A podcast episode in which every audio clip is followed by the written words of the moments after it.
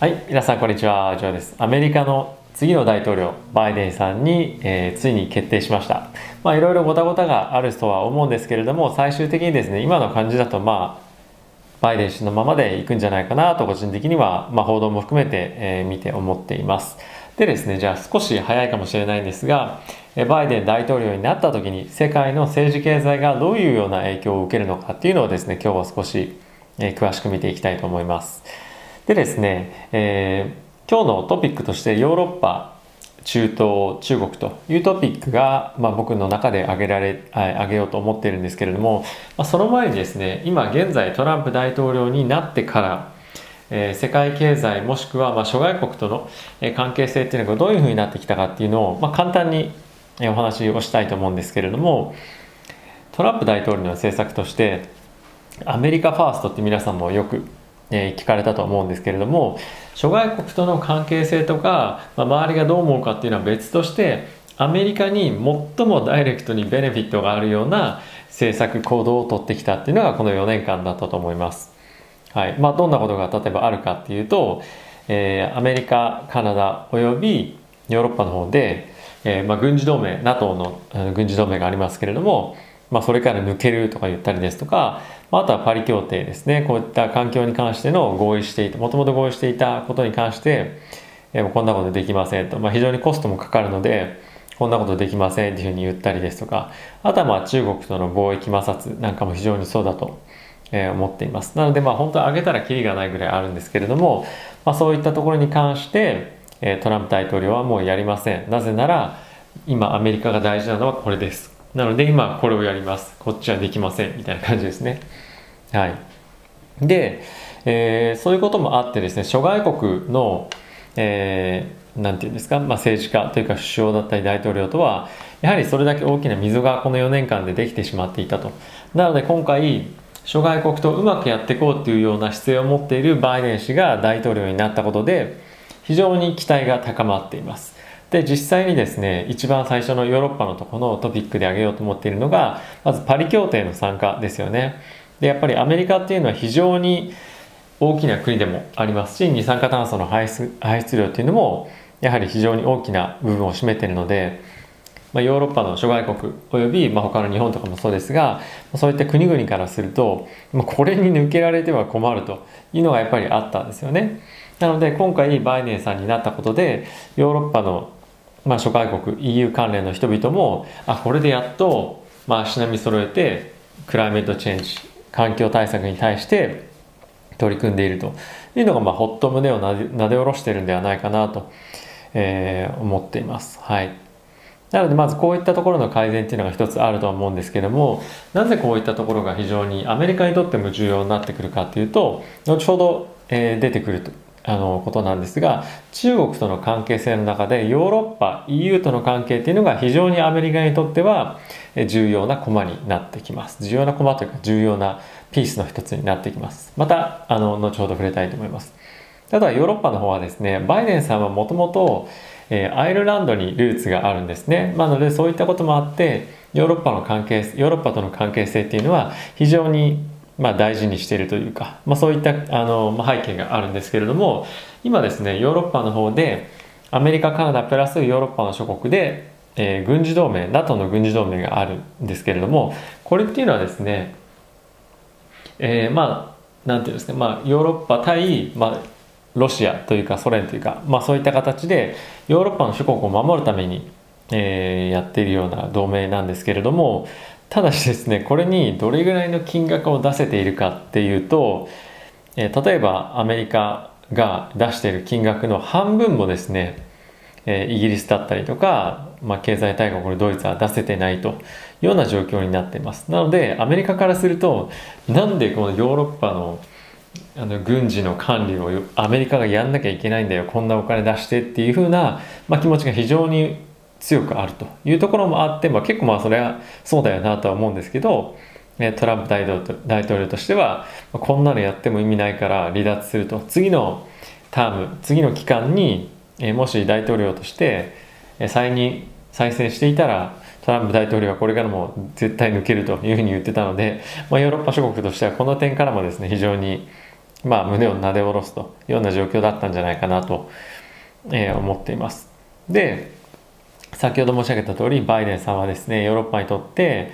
えー、アメリカにとっても、まあ、この同盟は非常に重要なものだという認識があるのでこういったところにも今後積極的に関与していくというふうに言っています。でヨーロッパとしてはですねこの同盟を通じてヨーロッパの、まあ、大国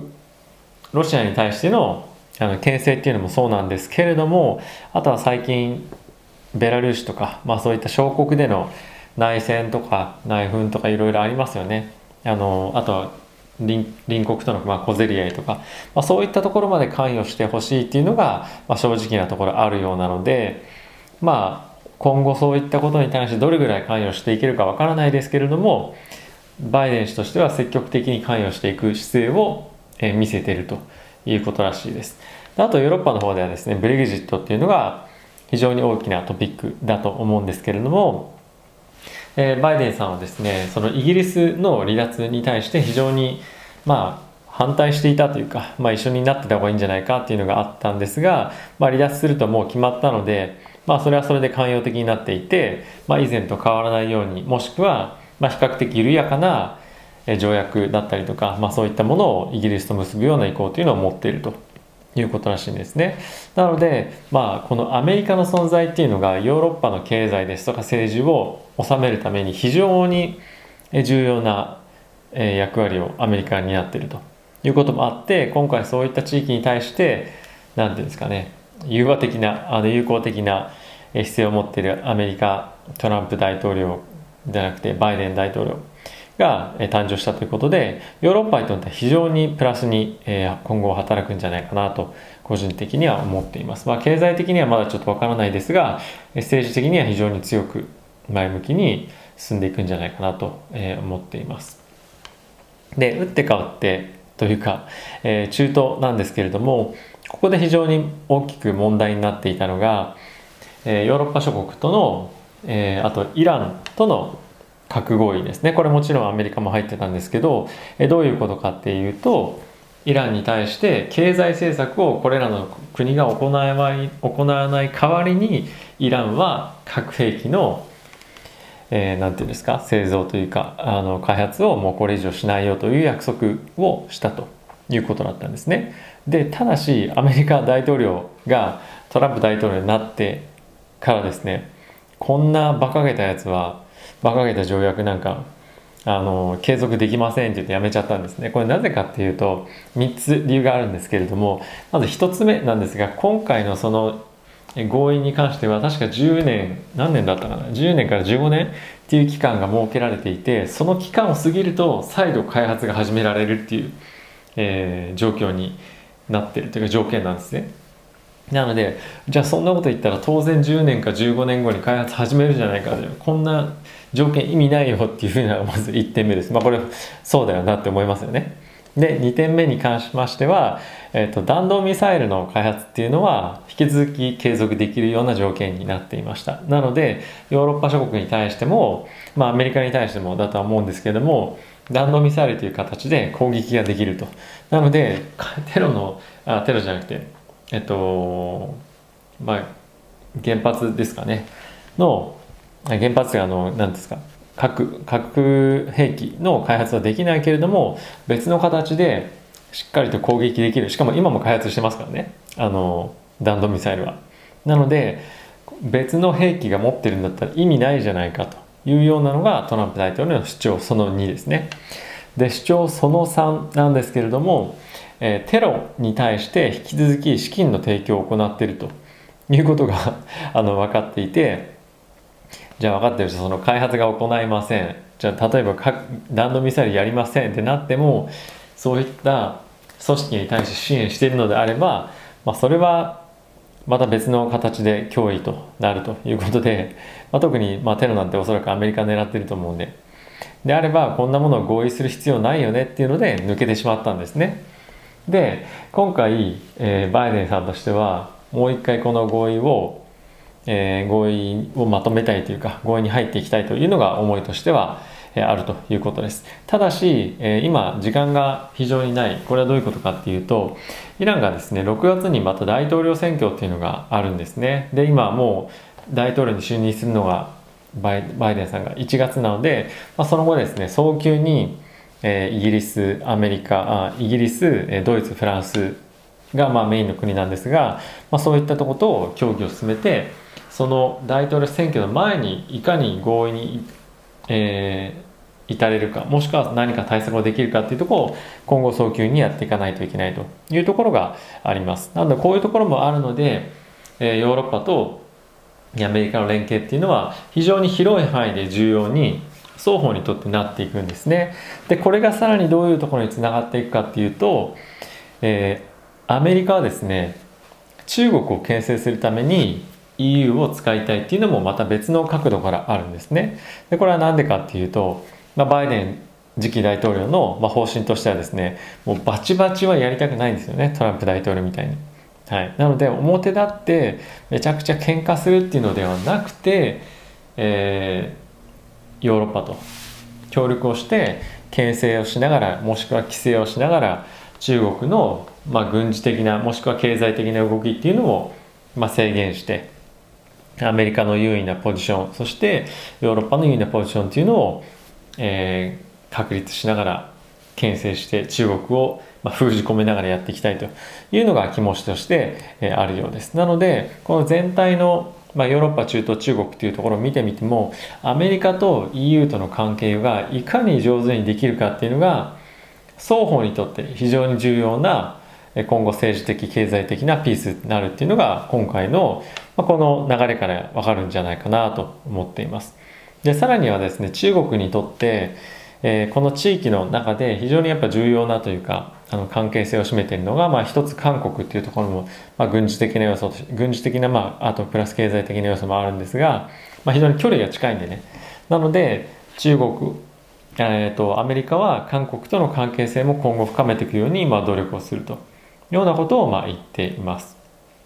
で、もちろん日本は完全にアメリカ側というか、あの、なので、まあ心配する必要はないと思われているんではないでしょうかという感じなんですけども、まあ、今後はバイデン氏もですね、当然日本と深く付き合っていきたいというふうにまあ思っているんではないかなと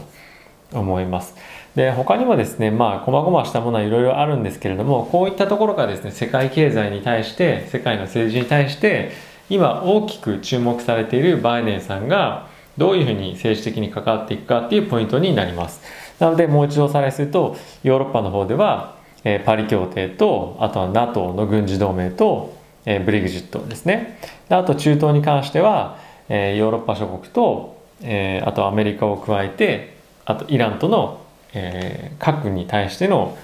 合意ですね。これがどういうふうに、えー、まとまるのか。はい、であとは、まあ、アジア中国でいうと